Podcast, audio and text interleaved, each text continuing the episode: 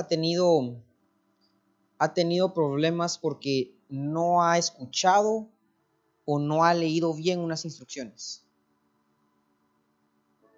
Muchos de nosotros. Y nos acaba de pasar con mi esposa. Estábamos, eh, compramos un mueblecito y es de esos que se arman. Y pues lo agarramos como proyecto y los dos lo estábamos armando y, viendo las Yo siempre he sido de los que me, llega algo y me gusta leer las instrucciones, sí, me, gusta leerlas y, ver que todos los pasos y todo. Pero ah, eh, empezamos a armarlo y todo y había un paso que no lo entendí muy bien y dije, así ah, que se vaya y de repente ahí sale, ¿verdad? La cosa es que ya casi estábamos por terminar y ahí vamos a poner la última pieza. Cuando en eso nos dimos cuenta que en el paso número 2, esa pieza que no había visto bien, la había puesto al revés y había que desarmar todo quitar todos los tornillos que habíamos puesto, cambiarla de lugar y volver a armar todo. Bueno, entonces eh, eh, con Bethany empezamos a desarmar todo, quitar tornillos, em, quitar piezas y cuidado que no las botáramos porque como ya teníamos todo medio armado, eh, quitamos algunas piezas, casi todas las piezas y como era casi el principio, volvimos a cambiar esa pieza y ya la pusimos bien y pues volvimos a armar así como ya, ya medio como que, ah, no puede ser. La cosa es que ponemos la última pieza, atornillamos todo y eran un montón de tornillos en la parte de abajo. Cuando terminamos de armarla, y, solo esa pieza, porque lleva otra, lleva otra, una puertecita, la pieza de encima, cuando la armamos y en eso nos sentamos en el sillón y en eso vemos una pieza grandota que nos había faltado. Todo el fondo lo habíamos dejado afuera y no se lo habíamos puesto a volver a desarmar el mueble y ponerle ese fondo. Em, y nos pudimos haber ahorrado todo ese volver a hacer y volver a hacer si hubiéramos leído bien las instrucciones, si nos hubiéramos fijado bien de qué lado iba, cómo iba, en qué orden iba. Y, creo que nos pasa eso mucho. Si no leemos bien las instrucciones, nos toca trabajar doble. Eh, no queda la receta bien. Eh, no, em, nos dan direcciones y nos perdemos, no las podemos seguir cuando no escuchamos bien o no prestamos bien atención a las instrucciones. Y hay muchos personajes bíblicos, hermanos, que eh, pude, pude, haber eh, eh, elegido que no siguieron instrucciones.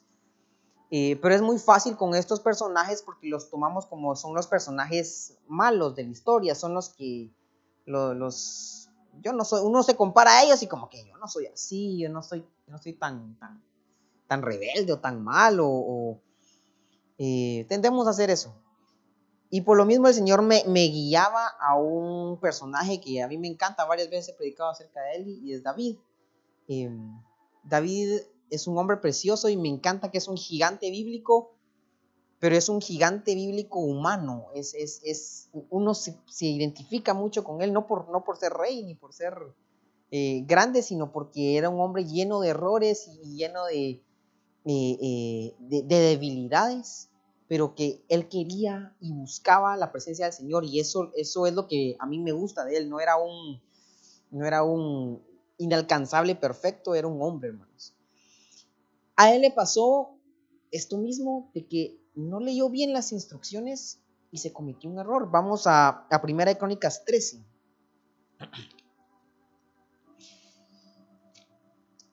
Eh, en Primera de Crónicas 13, él está tratando, esta historia ustedes se la conocen, él está tratando de regresar el arca, eh, está llevando, tratando de llevar el arca a Jerusalén. El arca había estado, si ustedes recuerdan un poquito, eh, estaba Samuel pequeño, los hijos de Elí, y esa, esa batalla en la que ellos se llevaron el arca, los filisteos tomaron el arca, se la llevaron. después de eso, las plagas en, en medio de los filisteos, ellos regresaron el arca y cuando la regresaron, se quedó en la casa de un hombre que se llamaba Aminadab. Y dice ahí la, en la escritura, eh, no, escribí el, versículo, pero dice que quedó ahí muchos años, como 20 años, si no estoy mal. Quedó muchos años ahí.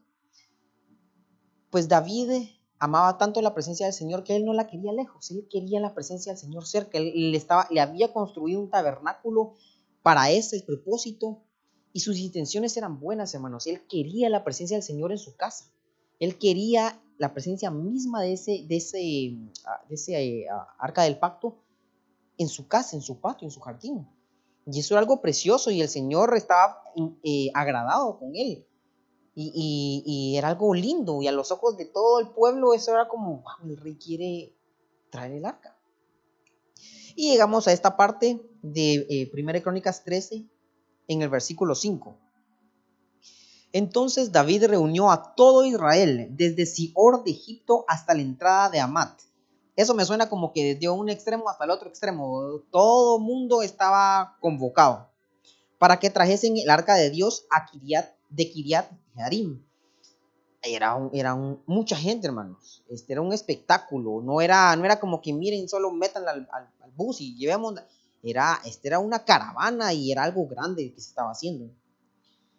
Y subió David con todo Israel a Baala de Kiriat Jearim, que está en Judá, para pasar de allí el arca de Jehová, de Jehová Dios, que mora entre los querubines, sobre la cual su nombre se invocaba. Y llevaron el arca de Dios de la casa de Abinadab en un carro nuevo. Y Usa y Ahío guiaban el carro. Y David y todo Israel se regocijaban delante de Dios con todas sus fuerzas, con cánticos, arpas, salterios, salterios, tamboriles, címbalos y trompetas. Era, era una fiesta. Pero cuando llegaron a la era de Quidón, Usa extendió su mano al arca para sostenerla, porque los bueyes tropezaban.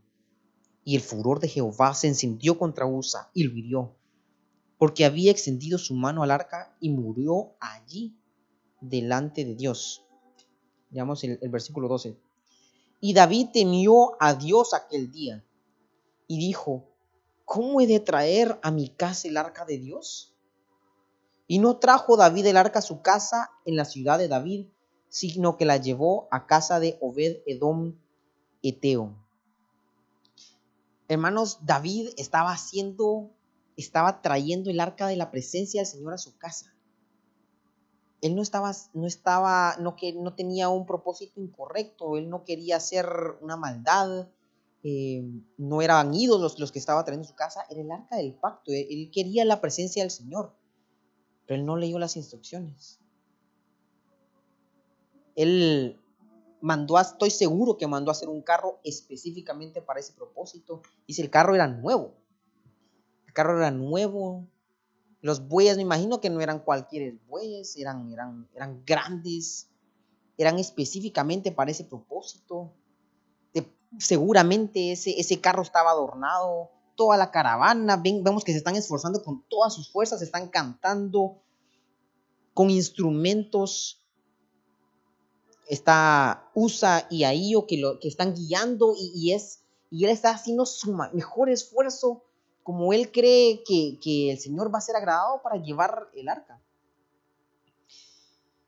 Pero lastimosamente este, este evento y esta fiesta terminó en, en lamento y en tristeza. Eso debe haber sido eh, impresionante, hermanos ver como todos, todos solo se escuchó cuando vieron que los bueyes empezaron a trastabillar y solo se medio balanceó el, el, arca. Y usa su, la reacción que uno tiene es poner la mano, o sea, no hizo, no es como que, no sé, no, no la abrió, no, fue una reacción la que él hizo, solo detenerla, que no se caiga. Y en ese momento el Señor lo juzga y él muere. Eso tuvo que haber sido impresionante, hermanos, para todo el pueblo, pueblo consternado. Y ahí dice, David temió y dijo, ¿y, entonces cómo voy a llevar el arca a mi casa? ¿Qué, ¿Qué, quiere Dios si estoy haciendo algo bueno y se está muriendo la gente? Uno pudo haber pensado que duro, Dios, que, que, estricto, ¿por, por qué, qué lo mata? Y muchas veces hacemos las cosas como nosotros creemos que se deben hacer. Y el resultado final que obtenemos de eso no es el que buscábamos. O pudimos haber obtenido un resultado mucho mejor, pero nos quedamos con aquí abajo. Cuando no prestamos atención a las instrucciones, en, Proverbios 1 está el, está el resultado. Desechamos el consejo en el versículo 30 ni quisieron mi consejo, y menospreciaron toda reprensión mía. Comerán del fruto de su camino y serán hastiados de sus propios consejos.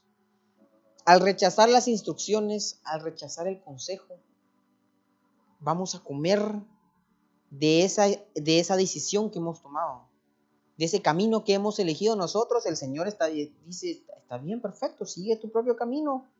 Yo ya no te voy a estorbar y vas a obtener eso por lo cual estás buscando o eso por, por donde te has ido.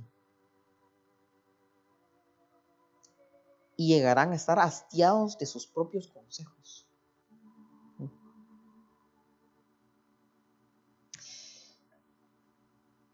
Si seguimos nuestras ideas, vamos a tener el resultado de nuestras ideas. Y, suena lógico, pero en la ingeniería, eh, los ingenieros no me dejarán mentir que uno siempre busca el mejor proceso, la mejor manera de hacer las cosas. Eh, y así ha sido a través de la historia humana, se ha ido innovando y se ha ido innovando cosas mejor, cómo hacemos las cosas mejores. Queremos hacer un proceso mejor, queremos hacer una máquina más eficiente, Queremos hacer un programa más eficiente que con menos líneas de código haga lo mismo y mejor. Eh, siempre se está buscando una mejoría y se está buscando una eficiencia.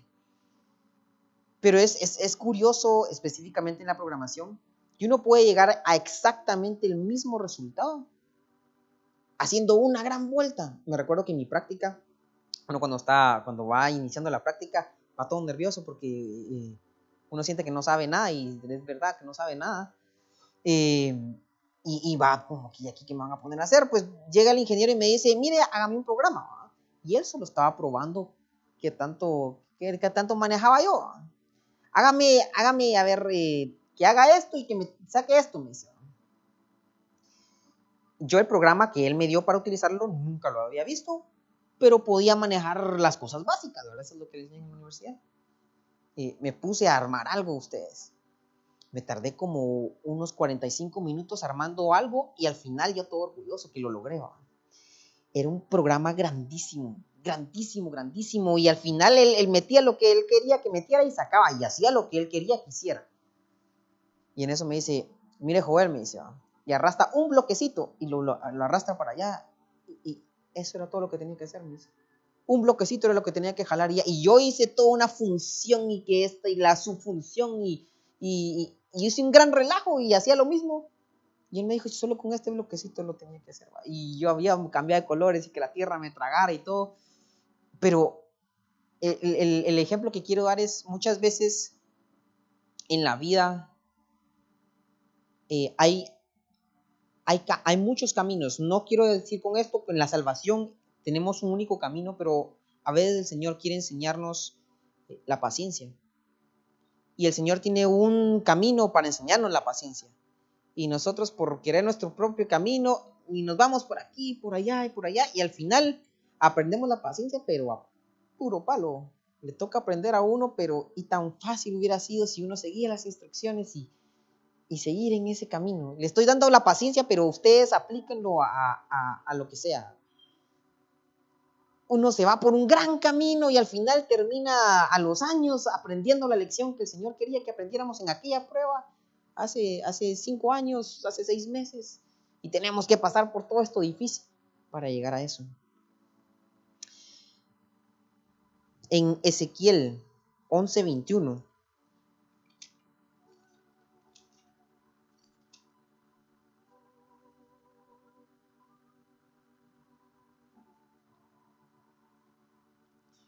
No es 11.21. Ah, pero Jeremías, Jeremías no es Ezequiel.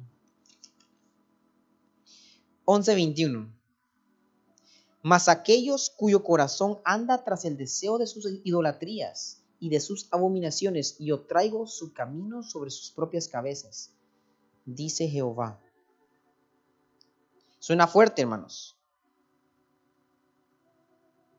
Yo traigo su camino sobre sus propias cabezas. Y una razón por la que elegimos nuestro propio camino muchas veces es por la idolatría en nuestros corazones. Y esa palabra idolatría, siento que como, como iglesia moderna la sentimos eh, eh, obsoleta, la sentimos eh, que eso no es de, no, no aplica a nosotros, eso era el tiempo de los, de los egipcios o de los griegos. eh, que, ahora ya no existe la idolatría, pero por algo el Señor, hermanos, dejó tanto escrito acerca de la idolatría en la Biblia. Es increíble, ustedes ven en, en el Pentateuco mucho de la idolatría. Los profetas hablan muchísimo de la idolatría. Es un problema, hermanos, de todas las generaciones, de todo ser humano. La idolatría es algo real, hermanos.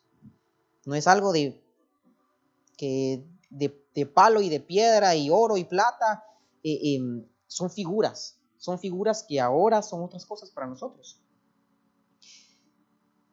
Ah, y hablando de griegos y la idolatría, es interesante ver cómo muchos de los, de los dioses que ellos creaban, y esto es en todas las civilizaciones, muchos de los dioses que ellos creaban eran dioses que tenían, que tenían faltas, que tenían faltas humanas. Eh, los griegos tenían el dios de la venganza, el dios de la guerra, la diosa del engaño, e, el dios del enojo.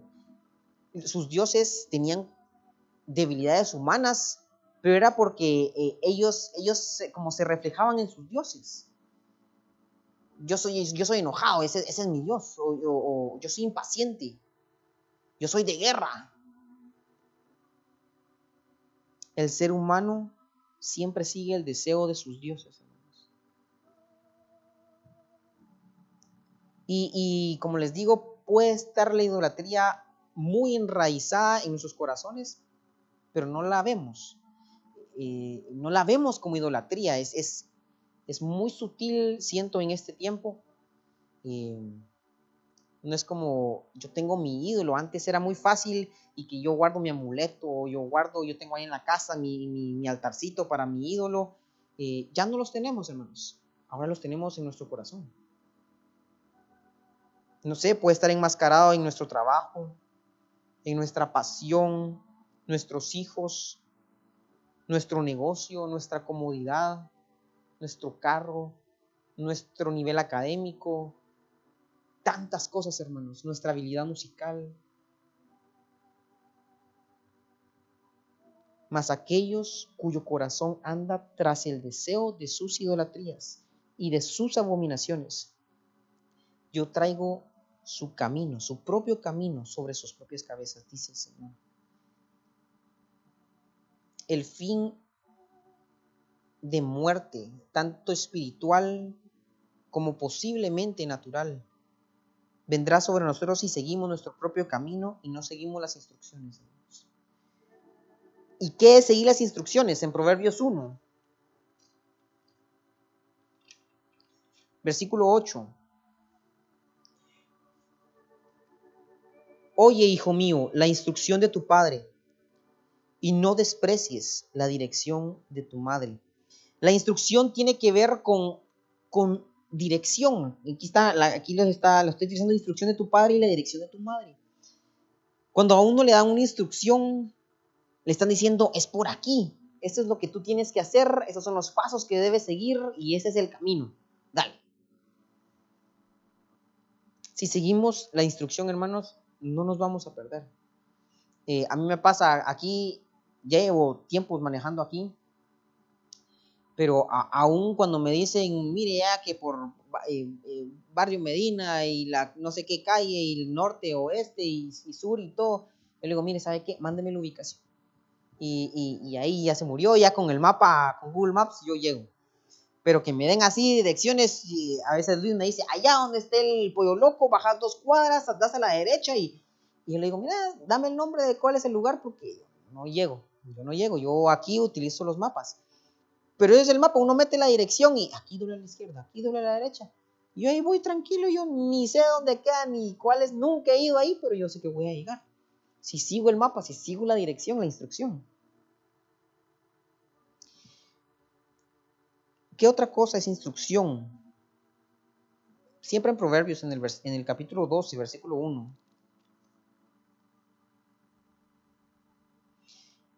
El que ama la instrucción ama la sabiduría, mas el que aborrece la reprensión es ignorante.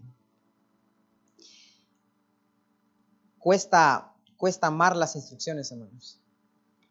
Em,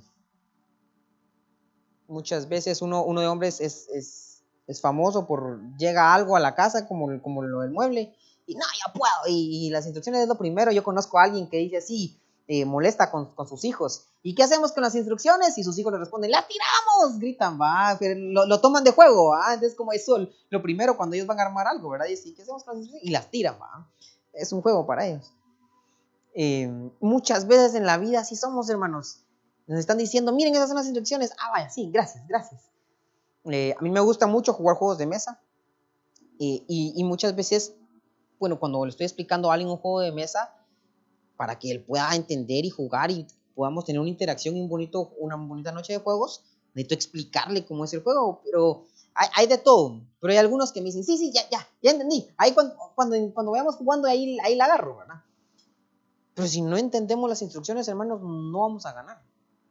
Si no entendieron las instrucciones, van a hacer algo que no tenían que hacer. Eh, eh, o no entendieron cómo se hacía tal cosa y, ahí quedaron, se estancaron en eso, no pudieron hacer puntos. En el concurso bíblico también. Hace poquito tuvimos una reunión de, del concurso bíblico y estábamos viendo precisamente eso.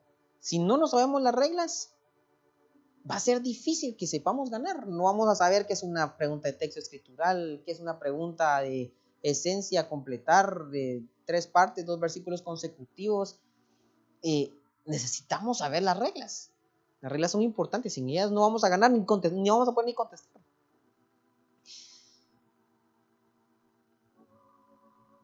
Pero cuesta leer ese manual.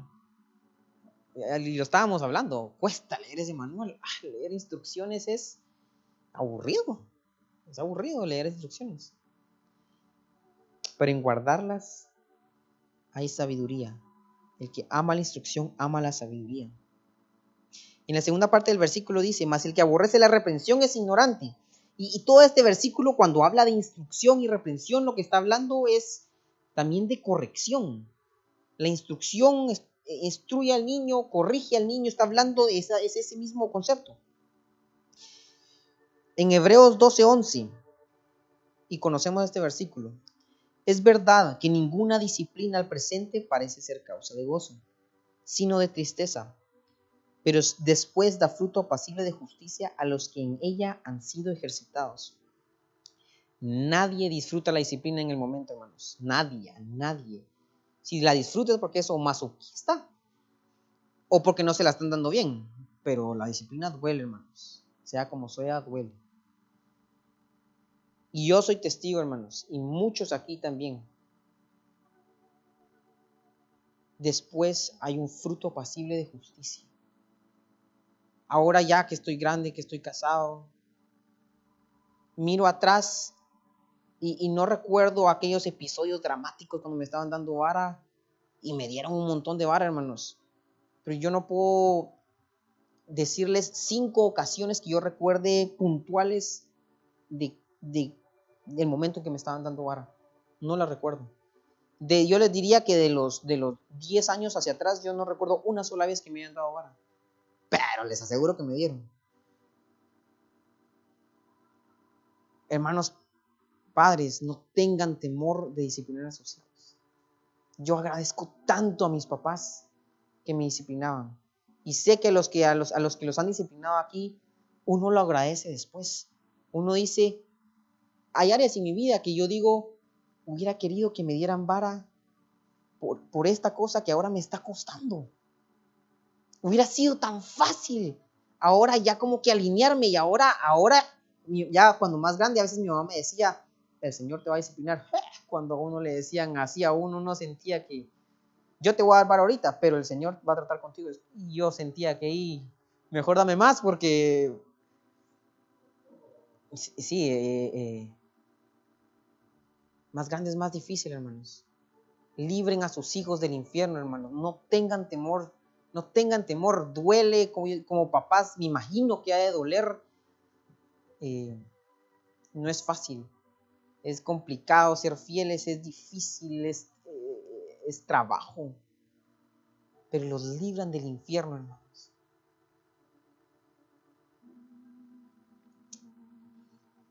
Y esto no es solo para para los hijos que viven con sus padres. Esto, esto Pablo no lo escribió solo para los que les dan vara. En los versículos anteriores, en Hebreos 12, leímos el versículo 11, ¿verdad? Sí, en el versículo 9, 9 y 10. Por otra parte, tuvimos a nuestros padres terrenales que nos disciplinaban y los venerábamos. Es lo que les digo, aunque nuestros padres que nos disciplinan, los venerábamos. ¿Por qué no obedeceremos mucho mejor al Padre de los Espíritus y viviremos?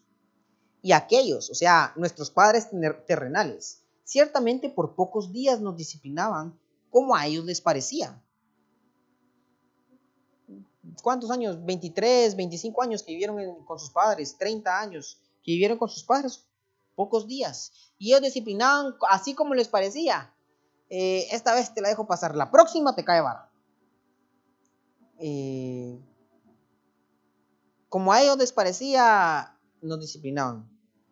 Pero este, o sea, el Padre, para lo que nos es provechoso, para que participemos de su santidad. Para poder participar de su santidad, hermanos, necesitamos pasar por la disciplina y es feo escucharlo y es, y es difícil. La disciplina no es bonita, ya se los dije, no es bonita la disciplina, a nadie le gusta. Pero para, para participar de esa santidad es necesario. Tenemos que pasar y hemos estado escuchando de, de ser probados, de, de, eh, y es difícil, hermanos, escuchar ese mensaje. Que el Señor nos dé la gracia porque muchas veces ese camino de instrucción es el camino más fácil y uno se da, es como que, yo recuerdo, había uno de, de, mis hermanos que de chiquito le iban a dar vara y se, le decían, te voy a dar tres. No, pero papá, y, y, se ponían a, a, negociar. No, pero, no, pero espérate, es que lo que pasó fue que yo no fui el que empecé. Es que, em, no, no, no, no, lo, lo, que pasó es que, no, no, pero, pero tres, tres mucho, tres mucho y, se ponen a negociar, a regatear, y mi papá se lo contaba. Uno, dos, tres. Bueno, ahora te voy a dar cuatro, le dice. No, no, no, no, cuatro, no, tres, tres, tres, tres, tres, tres, tres. Y, y, se mantenía, no, yo, otra vez no, no, pero no, pero es que, pero es que mira, no fui solo yo, él también. Y, uno, dos, y así, uno, dos, tres, cinco. De tres llegaban a ocho, de tres llegaban a diez, y yo me ponía a pensar, ¿por qué se pone si solo tres le hubieran dado y ahora le están dando diez? Pero así somos, hermanos. Así somos. A veces el Señor nos quiere dar por ahí, no. Muévete, un poquito para allá. Y nosotros, no, no, pero es que no está tan malo. No, pero es que sí se puede. No, pero es que Él tenía la culpa. Nos cuesta. Nos cuesta ponernos, nos cuesta. Y al final es más difícil, más duro y, dimos la gran vuelta y al final el Señor nos tiene que dar a veces un golpe un poquito más fuerte o un poquito más para que agarremos la onda y nos alineemos. Siguiendo ahí en Hebreos, Hebreos 12, versículo 12. Es el versículo, muchas Biblias tienen ahí como una división, eh, tienen un título ahí, pero Pablo continúa hablando, le está hablando de la disciplina y continúa.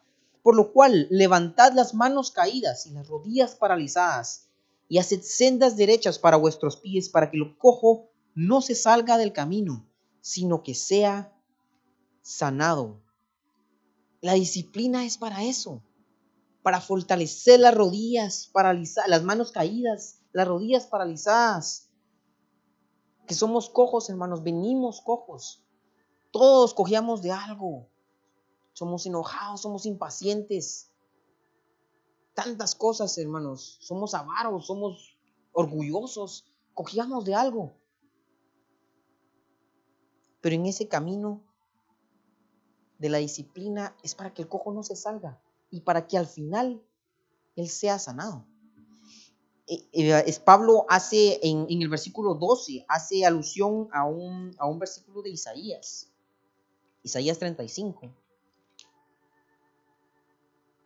Dice en el versículo 3, fortaleced las manos cansadas, afirmad las rodillas endebles. Está hablando, haciendo referencia a este versículo. En el versículo 6, entonces el cojo saltará como un ciervo y cantará la lengua del mudo. Y el versículo 8, y habrá allí calzada y camino y será llamado camino de santidad, el mismo camino de santidad que estaba hablando eh, Hebreos, para que participemos de su santidad. Llamado camino de santidad, no pasará inmundo por él, sino que él mismo estará con ellos. El que anduviere en este camino, por torpe que sea, no se extraviará. En ese camino de santidad, hermanos donde somos estorbados, donde nos, nos dan un poquito de instrucción, un poquito de consejo, un poquito de corrección. Por más torpes que seamos, vamos a llegar, hermanos. Es difícil someterse a la disciplina, es difícil recibir un consejo, recibir una palabra, un regaño, es difícil, hermanos. Pero al aceptar eso, vamos a estar en ese camino. Uno dice, Señor, yo no puedo, y es cierto, uno no puede, todos aquí somos torpes. Todos aquí somos torpes. Pero si nos sometemos a esa, a esa instrucción, vamos a permanecer en ese camino y no nos vamos a extraviar. Regresando a, David, siempre en Primera de Crónicas, Primera de Crónicas 15. David vuelve a intentar llevar la casa, el arca del pacto, a su casa. Tres meses nada más pasaron. Pero hermanos, yo les prometo que en esos tres meses ese hombre se metió con el Señor. Señor, ¿qué pasó? Tan fácil, tan fácil hubiera sido que el Señor juzga, usa un desastre toda la, todo el evento. David dice, ¿cómo he de traer a mi casa el arca de Dios? ¿Qué está esperando Dios? ¿Qué, qué tengo que hacer?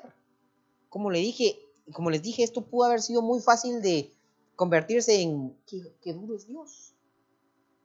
¿Por qué juzga de esta forma si yo quiero agradarlo?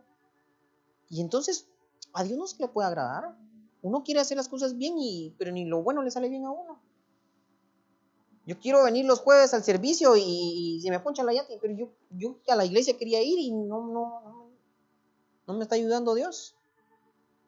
Muy fácilmente con esta disciplina y este, este enderezado, David se pudo haber amargado, hermanos. Pero eligió el otro lado. Señor, ¿qué, qué pasó? ¿Qué hice mal? ¿Qué hice mal? Y ese, hombre se metió y puso a gente a buscar qué, qué tenemos que hacer. Yo quiero la presencia del Señor en mi casa. Yo no quiero que se quede allá, yo quiero que venga la presencia del Señor.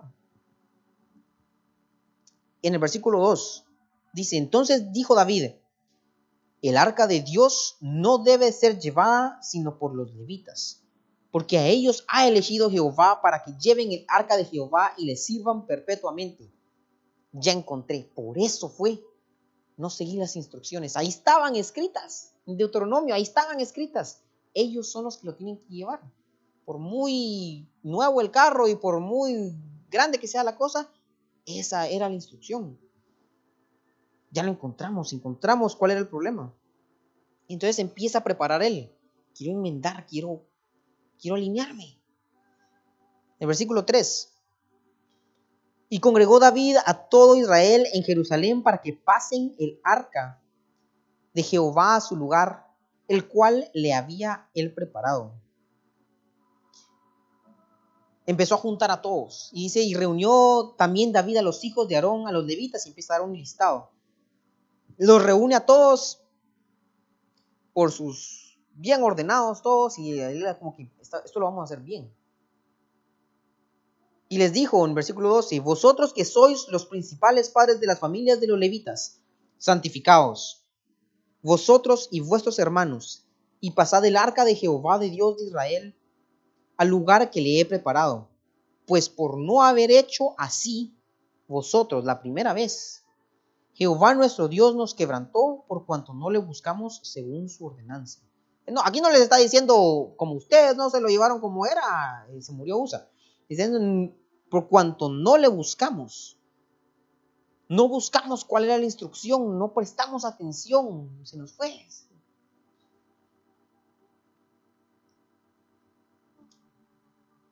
En el versículo 16, asimismo dijo David a los principales de los levitas, que designasen de sus hermanos a cantores con instrumentos de música, con salterios y arpas y címbalos, que resonasen y alzasen la voz con alegría. Y empieza a designar ahí a quiénes eran los cantores, quién iba a dirigir el canto, quién iba a dirigir los instrumentos. Ya tenían todo, bueno, aquí lo vamos a hacer bien esta vez. Y estos eran los de que sonaban los címbalos, y estos eran los cantores. En el versículo 23. Berequías y el Cana eran porteros del arca, y en el 24 también habla de Edom, Obededom y Jeías, que también eran porteros del arca. Y esos porteros eran guardianes de las cosas sagradas. Y, y, queremos que todo se mantenga en orden y que sea como debe ser, seguir las instrucciones.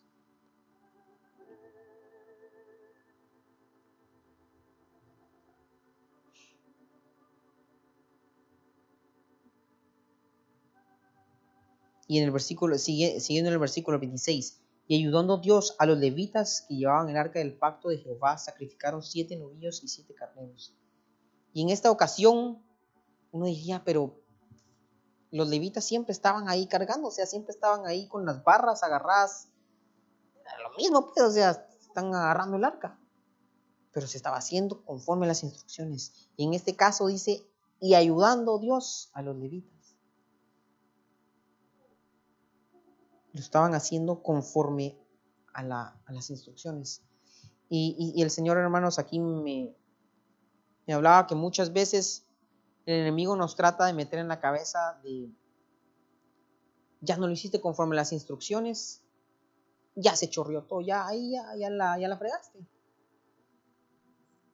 Mejor, mejor seguí así, así como está y, y miremos cómo lo terminamos, cómo se arregla, porque aquí ya no se puede arreglar esto, ya, ya se arruinó. Ya no vale la pena si, si regresas, ya no te van a aceptar, ya no, ya no se va a poder continuar, ya no, ya no funciona. Pero no es así. David pudo haber quedado con temor, David pudo haber quedado con amargura.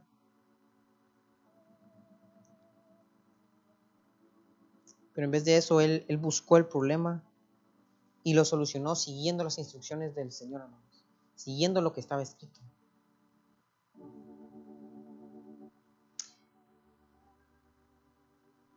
El pueblo fue conquistado muchos años después, el pueblo de Judá fue conquistado, fue llevado en dispersión, debido a que no atendieron a ese consejo de Dios, no escucharon la voz de los profetas, de Jeremías, de muchos profetas, siguieron su propio camino, pero al final de esa disciplina Dios les promete esto. Siempre en Ezequiel capítulo 11, Ezequiel, leímos Ezequiel capítulo 11, pero leímos un versículo después. Leímos el 21, leamos el 17. Acuérdense, estos hombres, este pueblo estaba eh, en, en exilio. Di por tanto, Así ha dicho Jehová el Señor, yo os recogeré de los pueblos y os congregaré de las tierras en las cuales estáis esparcidos y os daré la tierra de Israel. Y volverán allá y quitarán de ella todas sus idolatrías y todas sus abominaciones. Esas que estaba hablando en el versículo 21.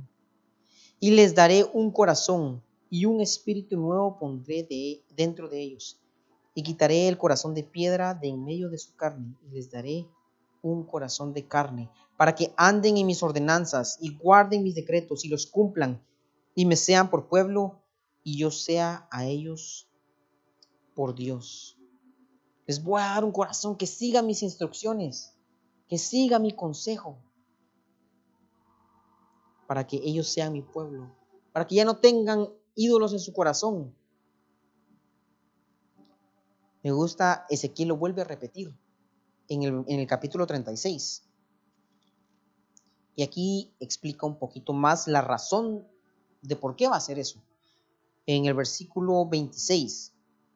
Os daré corazón nuevo y pondré espíritu nuevo dentro de vosotros y quitaré de vuestra carne el corazón de piedra y os daré un corazón de carne y pondré dentro de vosotros mi espíritu y haré que andéis en mis estatutos y guardéis mis preceptos, preceptos y los pongáis por obra. Y la razón la tiene en el versículo 22. Por tanto, di a la casa de Israel, así ha dicho Jehová, no hago esto por vosotros, oh casa de Israel, sino por causa de mi santo nombre, el cual profanasteis vosotros entre las naciones a donde habéis llegado. No por vosotros, no porque, porque, no por ustedes, lo estoy haciendo por mi propio nombre. Para que no siga siendo profanado, para que no siga siendo avergonzado por mi propio nombre. Les estoy dando un corazón nuevo, un corazón de carne. El versículo 32, se los voy a leer en otra versión que me gustó. No es por causa de vosotros que hago esto.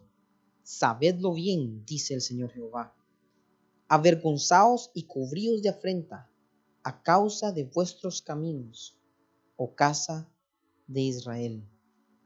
El Señor anhela restaurarnos, hermanos. Anhela darnos ese corazón de, de carne. Pero debemos, como dice ahí, avergonzarnos de nuestro propio camino el Señor nos puede dar un corazón de carne, pero si seguimos en nuestro, si seguimos en nuestro camino, ese corazón de carne se vuelve otra vez en un corazón de piedra. De nada va a servir que el Señor nos dé un corazón de, carne y que para seguir sus ordenanzas. Si seguimos en nuestro camino otra vez, al mismo punto vamos a llegar. quitaré el corazón de piedra, el corazón duro, el corazón que no se puede moldear de en medio de su carne y les daré un corazón de carne para que anden en mis ordenanzas, para que, para que sigan mis instrucciones y guarden mis decretos y los cumplan. No a nuestra manera, sino siguiendo las instrucciones y los consejos, amando la instrucción, amando la corrección, andaremos en el camino de la vida, hermanos y cosecharemos el fruto de ese camino de bendición. Pongámonos de pie.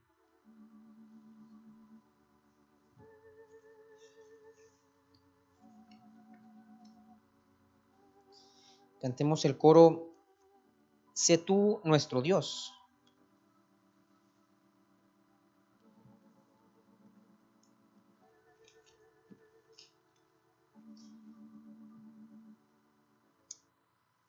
y pidémosle al Señor que nos, que nos dé ese corazón, hermanos. El ser humano está, por naturaleza, no quiere seguir las reglas, no quiere seguir instrucciones. Eh, desde chiquitos usted los ven. Eh, uno dice, yo te digo, no, yo solito, yo puedo, mío. Desde chiquitos no, ni nadie les enseñó. Uno le dice, no toque ahí, y ahí va. Así somos, hermanos, así somos. Que el Señor nos dé ese corazón, hermanos.